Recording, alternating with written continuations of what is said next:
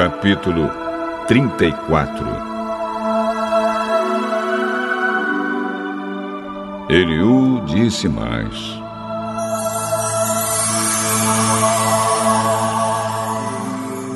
Vocês, que são sábios e instruídos, escutem o que vou dizer.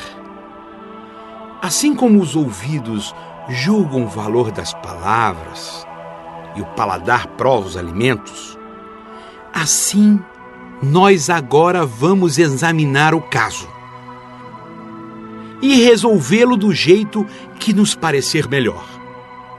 Jó está dizendo que é inocente e que Deus não quer lhe fazer justiça.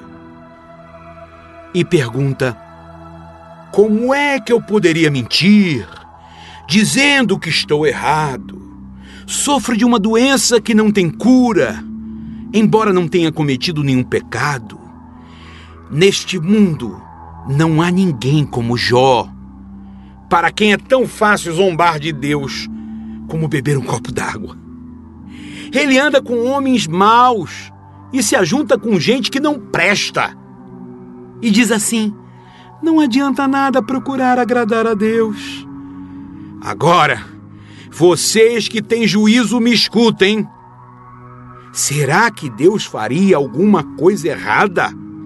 Será que o Todo-Poderoso cometeria uma injustiça? Ele nos paga de acordo com o que fazemos e dá a cada um o que merece. Na verdade, o Deus Todo-Poderoso não faz o mal e não é injusto com ninguém. Quem entregou o poder a Deus? Quem o fez governador do universo? Se Deus quisesse, poderia fazer voltar para si o fôlego, a respiração da gente. Então todas as pessoas morreriam juntas num mesmo instante e voltariam de novo para o pó. Agora, Jó se você é sábio, escute e preste atenção no que vou dizer. Se Deus odiasse a justiça, não poderia governar o mundo. Será que você quer condenar aquele que é justo e poderoso? Deus condena os reis e as autoridades quando são maus, quando não prestam ele não mostra preferência pelas pessoas que estão no poder, nem favorece os ricos em prejuízo dos pobres, pois todos foram criados por ele. A morte pode vir de repente no meio da noite. A pessoa tem um ataque e morre. Deus não precisa de ajuda para matar os poderosos, pois Ele sabe tudo o que fazemos e vê todos os passos que damos. Não existe nenhum lugar, por mais escuro que seja, onde um pecador possa se esconder de Deus. Deus não precisa marcar um dia para que uma pessoa se apresente a fim de ser julgada por ele. Ele não necessita de examinar a vida dos poderosos para acabar com eles e dar a outros o seu lugar. Pois Deus conhece o que eles fazem. De noite, ele os derruba e esmaga. Em público, na frente de todos, Deus os castiga como se fossem criminosos, porque eles se afastaram dele e não quiseram obedecer a nenhum dos seus mandamentos. Eles fizeram com que os gritos dos pobres e explorados subissem até Deus e ele os escutou. Mas, se Deus se calar, ninguém poderá condená-lo.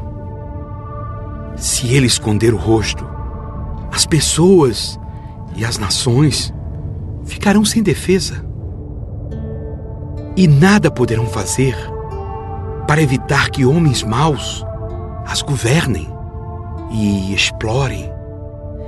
Jó Será que você já reconheceu diante de Deus que você sofreu por causa dos seus pecados e que prometeu que não vai pecar mais?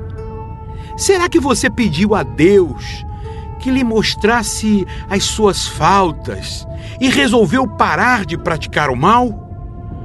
Se você não aceita o que Deus faz, como espera que Ele faça o que você quer? Você é quem precisa responder e não eu. Diga-nos, o que está pensando? As pessoas sábias e sensatas que me estão escutando certamente dirão assim: Jó não sabe o que está falando. O que ele diz não faz sentido. É só examinar bem as suas palavras. E a gente vê que ele responde como um perverso. Jó é pecador, um pecador rebelde. Na nossa presença, zomba de Deus e não para de falar contra ele.